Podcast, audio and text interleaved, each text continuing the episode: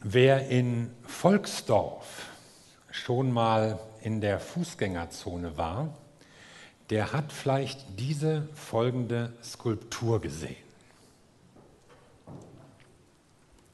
Nachts sieht sie so aus, tagsüber sieht man sie so. Genau, eine weiße Rose und sie erinnert an die weiße Rose, eine studentische Widerstandsgruppe in der Zeit des Dritten Reiches. Und die bedeutendsten Namen, die einem dazu immer einfallen, sind ja die Geschwister Hans und Sophie Scholl. Und da waren wenige junge Menschen, die sich zu einer Gruppe zusammengefunden haben, man könnte sagen Kleingruppe. Und sie waren zu dem Schluss gekommen, dass die Nazi-Ideologie falsch war und dass man etwas dagegen unternehmen müsste, was sie nämlich von vielen anderen unterschied. Und was sie unternommen haben, waren Flugblattaktionen, die sie in München, aber auch in anderen Städten durchgeführt haben. Und bei der sechsten Flugblattaktion wurden sie eben erwischt.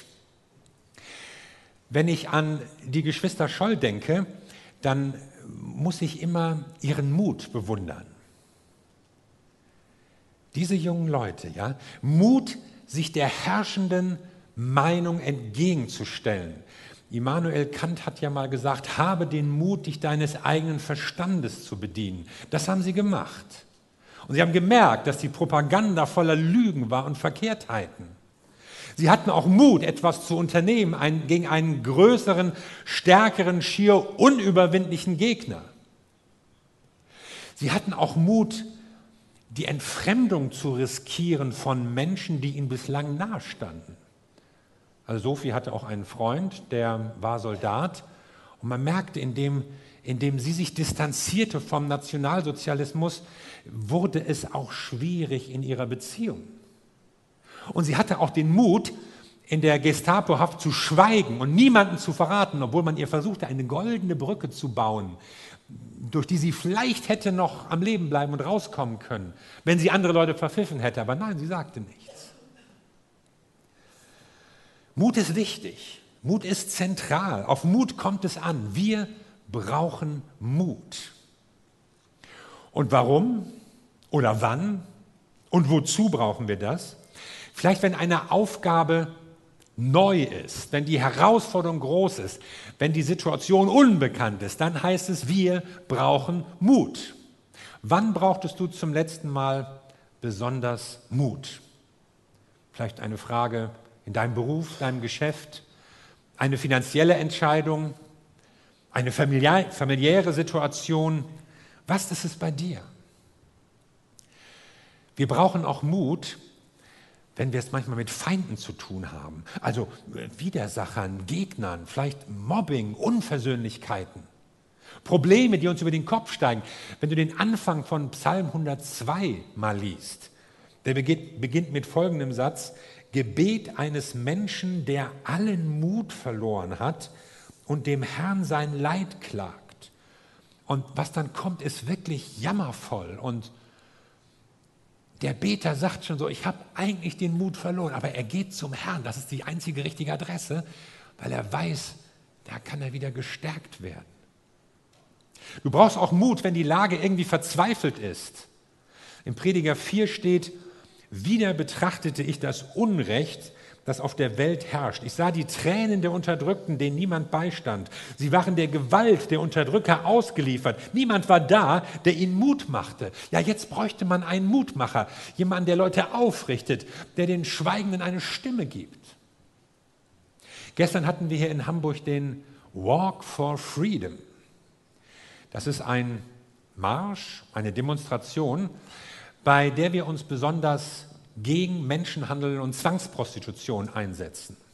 Das gibt es. Es gibt Leute, die werden hemmungslos auch sexuell ausgebeutet und es wird immer noch nicht genügend unternommen, auch von staatlicher Seite dagegen. Vielleicht profitieren zu viele noch davon und sie haben keine Stimme.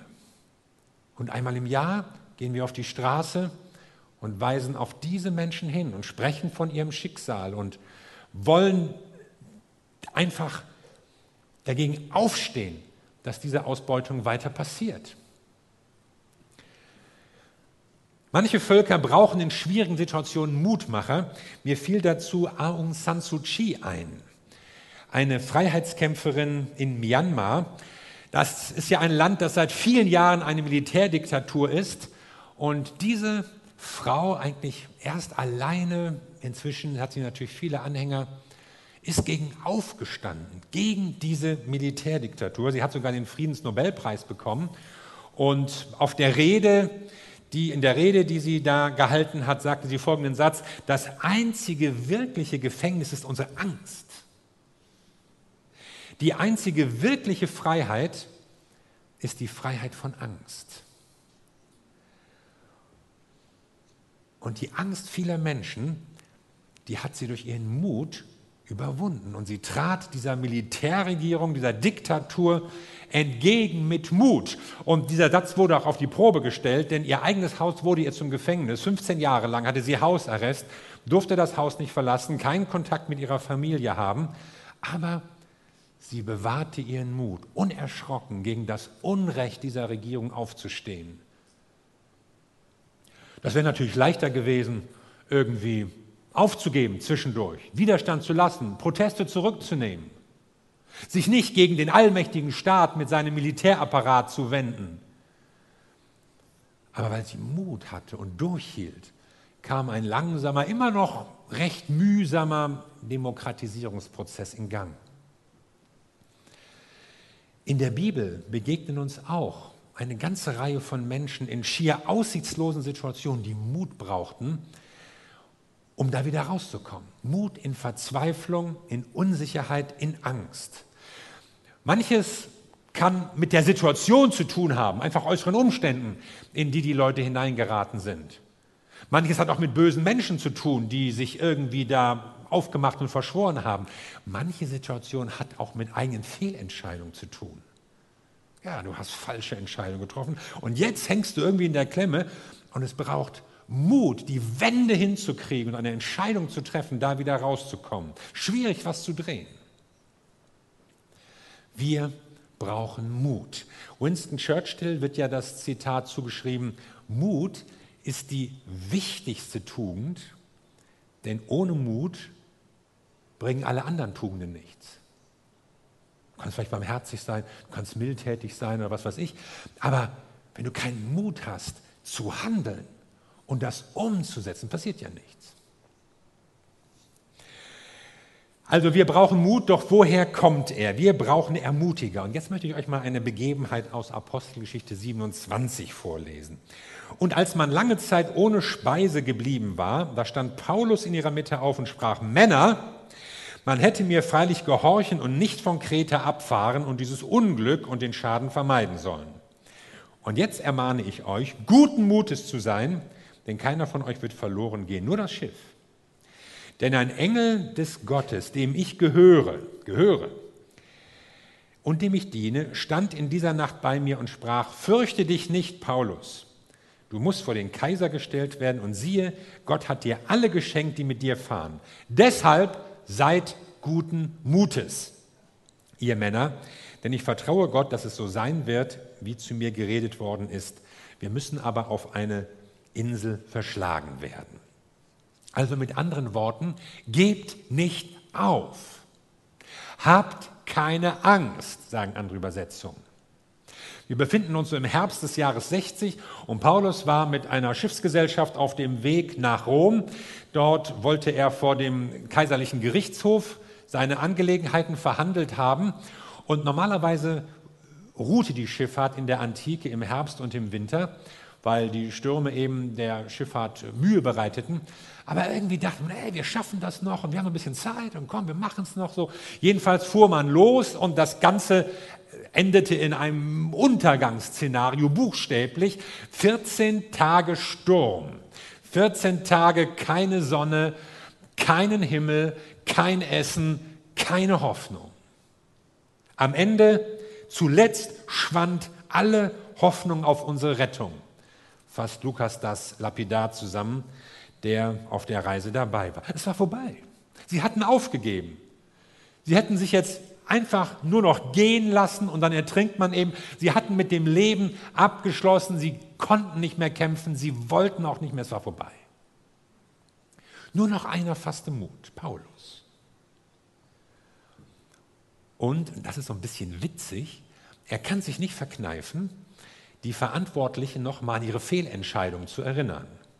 Den Kapitän oder den Reeder und den Offizier, der das Ganze so ein bisschen hier auch von römischer Seite begleitete. Es wäre ja besser gewesen, ihr hättet auf mich gehört. Ich habe doch gewarnt. Mensch, Paulus, ist das jetzt angebracht? Jetzt auch noch Vorwürfe, Besserwisserei. Sollte man jetzt nicht nur einfach Milde und Barmherzigkeit, oh, ist auch schwierig. Wir brauchen manchmal so Momente, wo wir auch an unsere Entscheidung erinnert werden. Wir sollen ja auch was lernen aus Dingen, die wir nicht gut entschieden haben, aus Fehlentscheidungen.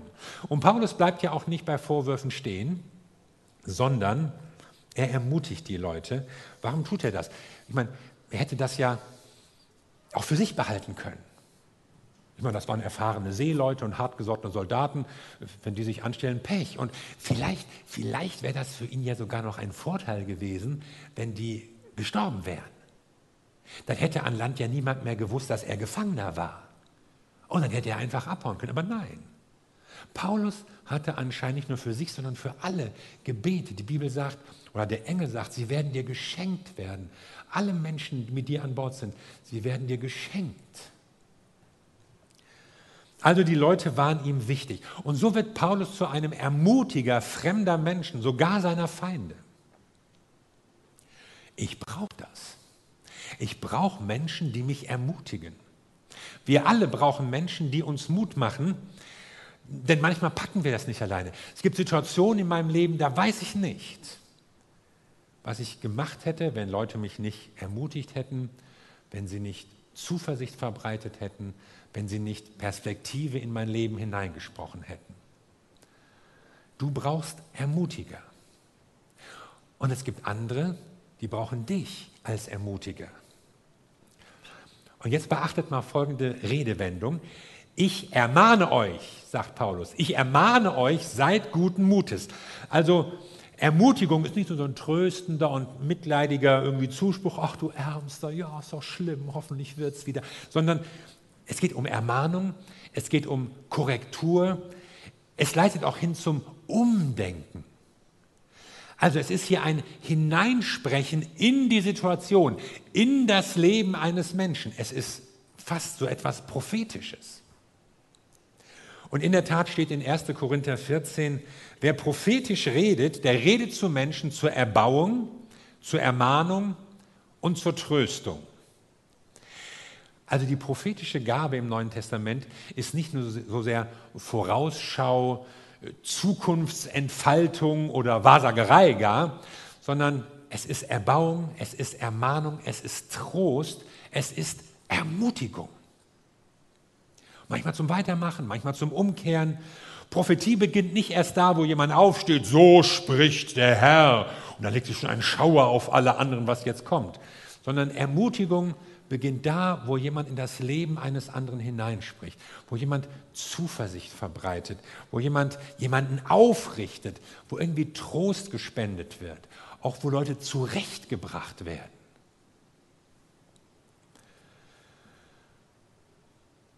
Und deshalb ist uns eine Kultur der Ermutigung so wichtig. Hier bei uns in der Gemeinde. Wir brauchen das. Eine Ermutigung, untereinander. Es ist ein Unterschied, ob ich höre, du wirst es schaffen oder ah, das wird sowieso nichts. Es ist ein Unterschied, ob jemand Zuversicht verbreitet oder missmutige Stimmung.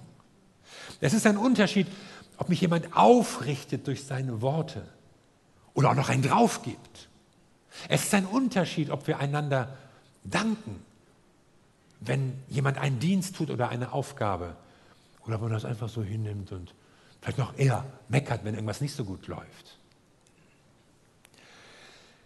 Der amerikanische Prediger Dave Ferguson hat uns folgendes Kürzel beigebracht. Diese Buchstaben.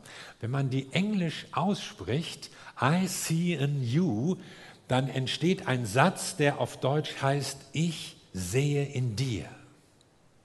Und das ist so eine einfache Formel, wie man Menschen ermutigen kann, wie man ihnen etwas zusprechen kann. Ich sehe etwas in dir.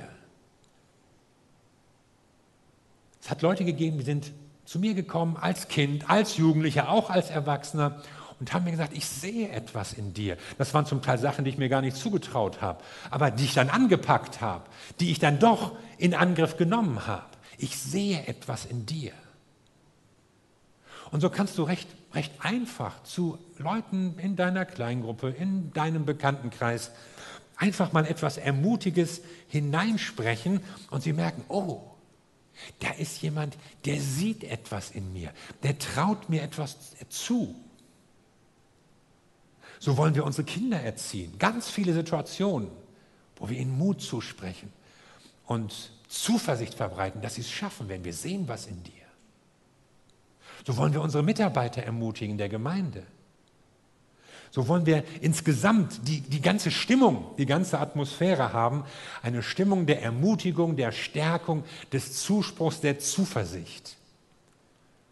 Wir wollen einander Perspektive geben. I see in you. Ich sehe etwas in dir. Denn Gemeinde ist ein Ort des Ermutigens.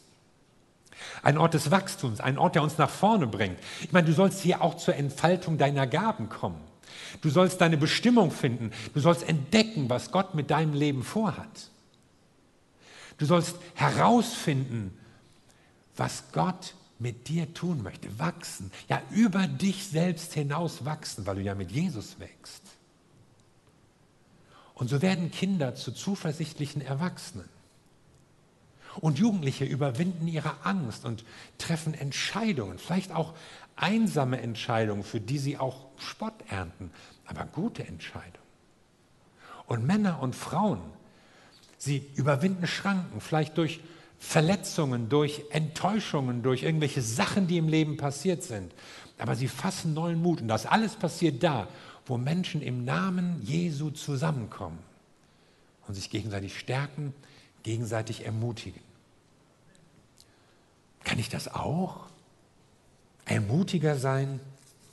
Ja, sagt Paulus. In Römer 15 steht, ich bin überzeugt, dass auch ihr selbst voller Güte seid, erfüllt mit aller Erkenntnis, fähig auch einander zu ermahnen. Also die Bibel sagt, du kannst es auch. Beim Reden über Prophetie denkt man ja manchmal so an ganz besondere Leute. Aber wenn es um Ermahnen geht, ermutigen, zureden, dann sagt die Bibel zu dir, du kannst es auch. Jeder von uns kann es. Hm, ja, ich weiß nicht, vielleicht damals, vielleicht in Rom, aber ich. Ich meine, wie kann Paulus so überzeugt sein? Nicht, weil er alle römischen Christen kannte, nicht, weil das alles top ausgebildete, ausgereifte, durchgeheiligte Gläubige waren, sondern weil er den kannte, der unser Leben reich macht, der uns rettet, der uns stärkt und der uns ermutigt. Jesus Christus in uns.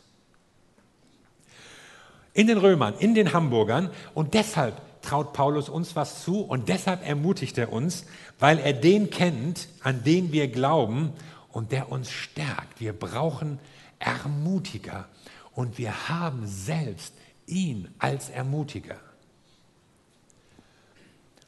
Und jetzt will ich noch mal so ein bisschen tiefer gehen bei diesem Thema und mal etwas aus Jesaja lesen. Jesaja 42 steht folgendes: Der Herr spricht, Seht, hier ist mein Diener, zu dem ich stehe. Ihn habe ich auserwählt und ich freue mich über ihn. Ich habe ihm meinen Geist gegeben und er wird den Völkern mein Recht verkünden. Aber er schreit es nicht hinaus, er ruft nicht laut und lässt seine Stimme nicht durch die Straßen der Stadt hallen. Das geknickte Schilfrohr wird er nicht abbrechen und den glimmenden Docht nicht auslöschen. Unbeirrbar setzt er sich für das Recht ein. Er wird nicht müde, nie verliert er den Mut, bis er auf der ganzen Erde für Gerechtigkeit gesorgt hat. Selbst die Bewohner der Inseln und der fernen Küsten warten auf seine Weisung. Jesaja, von wem redest du? Ich rede von dem Knecht Gottes, ich rede von dem kommenden Retter, ich rede von Jesus Christus, wie wir ihn später nennen würden. In ihm wurde Gott selbst Mensch und in ihm teilte Gott unser Leben, auch Situationen der Entmutigung. Jesus ist da durchgegangen. Wenn du dir eine frustrierende, enttäuschende, entmutigende Situation vorstellst, Jesus kennt das. Jesus ist durch ähnliche Situationen gegangen. Und er bewahrte den Mut, er bewies Mut, er hielt den Mut hoch. Menschen ermutigen ist mehr als nur irgendeine moralische Anweisung oder irgendein Psychotrick oder irgendeine Durchhalteparole. Ja, Kopf hoch wird schon wieder. Wenn das alles wäre, dann käme es ja auf unsere Kraft an. Dann käme es ja auf mein Vermögen wieder an, was ich drauf habe. Und dann scheitert es am Ende wieder an meiner Schwachheit. Und dann würden vielleicht manche rausgehen oder ausschalten und sagen, ja, schön wär's, aber schaffe ich nicht, kann ich nicht, läuft nicht. Ermutigen heißt sich auf den zu stützen, der mit der Kraft Gottes in uns lebt. Den, der alle Angst, alles Böse, alles Frustrierende, alles Entmutigende überwunden hat. Das ist Ermutigung. Du kannst dir nicht selbst groß Mut einreden. Ja, vielleicht geht das so bis zu einem gewissen Grade, kann man sich so ein bisschen noch was vormachen. Aber du kannst dich vor allen Dingen auf Jesus Christus verlassen. Du kannst dich auf ihn stützen. Du kannst Mut haben, weil es den einen gab, der seinen Weg mit Mut und Zuversicht durchgegangen ist und der überwunden hat. Du kannst sogar ein neues Leben anfangen, weil es den einen gab, der sein Leben für dich gab und nicht zurückgeschreckt ist. Du kannst mit Zuversicht nach vorne sehen, weil es da einen gibt, der einen Weg in die Zukunft für dich gebahnt hat. Es hat auch Jesus viel Mut gekostet. Fast sah es einen Moment lang so aus, er will noch einen Rückzieher machen. Da im Garten Gethsemane, wenn wir das Gebet lesen, dann hört sich das so an, als sucht er noch irgendwie einen Weg raus aus dieser Geschichte mit Kreuz und Tod. Aber er bewies Mut und stellte sich dem Feind, sogar dem letzten Feind, des, dem Tod. Und er hat ihn überwunden. Und das ist der Grund, weswegen wir Mut fassen können und ermutiger sein können. Dieser Jesus wohnt in dir. Und wenn er das noch nicht tut oder du dir nicht sicher bist, dann kannst du ihm dein Leben geben. Und du kannst ihn einladen in dein Leben. Und du wirst die Kraft Gottes erleben, weil er den Mut hatte, das Böse zu überwinden und du daran teilhaben darfst. Jesus hat für dich gehandelt, damit du ermutigt bist und auch ermutiger sein kannst, beides.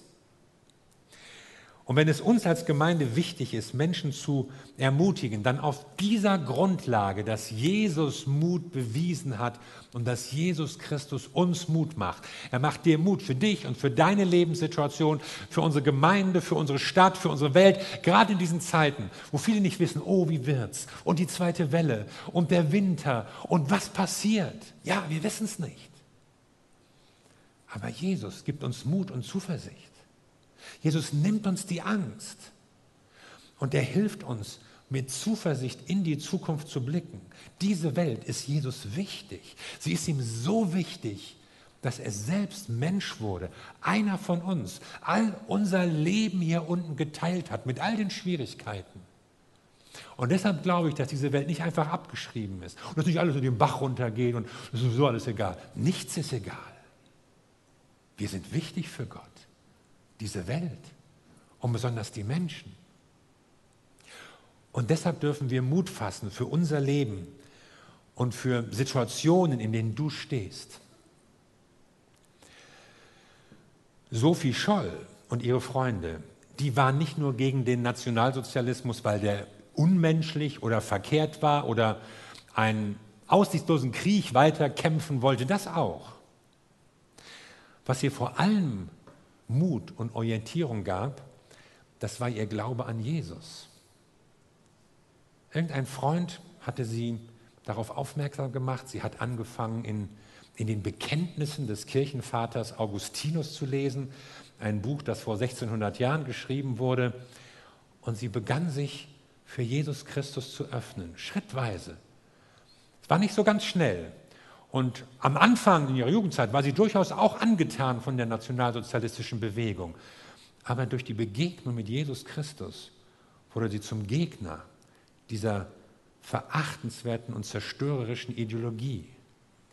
Ihr Mut war Ausdruck ihres Glaubens. Ja, aber was hat es ihr gebracht? Du kannst es schaffen? Hm. Nachdem man sie erwischt hatte, machte man einen kurzen Prozess, Verhör, Verurteilung, Hinrichtung. Was hat ihr ihr Mut gebracht? Wir können sie da selbst nicht mehr fragen, aber eines wissen wir, sie wurde zu einem Beispiel für Stärke und Mut. Sie wurde geradezu zu einer Identifikationsfigur für die deutsche Demokratie, zu einem Vorbild, zu jemandem, zu dem man aufblickt, eine, eine echte Heldin, wenn ich das mal so sagen darf. Und wenn diese junge Frau durch Glauben Mut fassen konnte, in einer schier aussichtslosen Situation aufzustehen, dann kannst auch du Mut fassen. Und wenn diese junge Frau eine Ermutigerin wurde für viele, weil sie an Jesus glaubte, dann kannst auch du eine Ermutigerin und ein Ermutiger werden, weil Jesus in dir lebt. Und wenn es einen Grund gibt, Mut zu bewahren, zuversichtlich zu sein, dann der, dass Jesus Christus in uns lebt. Und deshalb kannst du Mut fassen, und kannst du auch Ermutiger sein. Amen. Lass uns zusammen beten.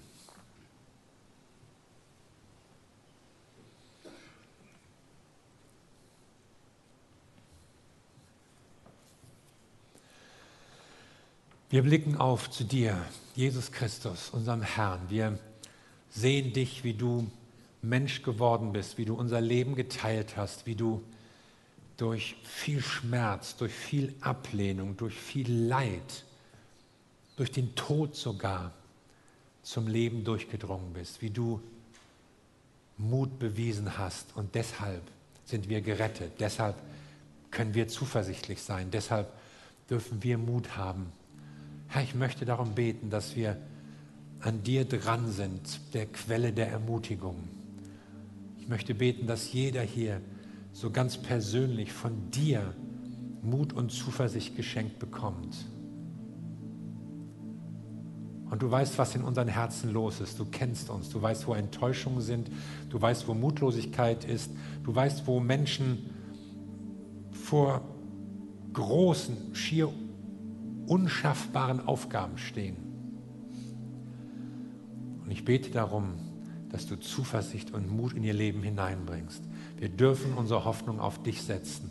Wir dürfen dir vertrauen, dass du uns dahin durchhelfen wirst. Dafür danken wir dir. Und lass uns doch jetzt eine Zeit des persönlichen Gebetes haben. Vielleicht ist dir schon eine Situation eingefallen, wo du denkst, ja, da brauche ich Mut. Ein Berg, vor dem du stehst. Eine Verzweiflung, in der du steckst. Gott möchte dir Mut machen. Jesus kommt in dein Leben und er ermutigt dich. Und vielleicht ist dir jemand eingefallen, der Mut braucht, dem du Mut zusprechen könntest. Und vielleicht nimmst du dir jetzt vor, ja, ich will ein Ermutiger sein. Und komm doch einfach jetzt so mit deinen Gedanken, mit deinem Gebet vor Gott. Und rechne damit, dass Gott in deinem Leben wirkt. Hör auch auf ihn. Vielleicht gibt dir Gott auch einen Hinweis. Das sollst du tun. Oder zu dem sollst du gehen und das und das sagen. Gott gibt dir Mut für die Herausforderungen in deinem Leben. Und lass uns so einen Moment der persönlichen Nähe zu Gott haben, in, der, in dem er dann zu uns sprechen kann.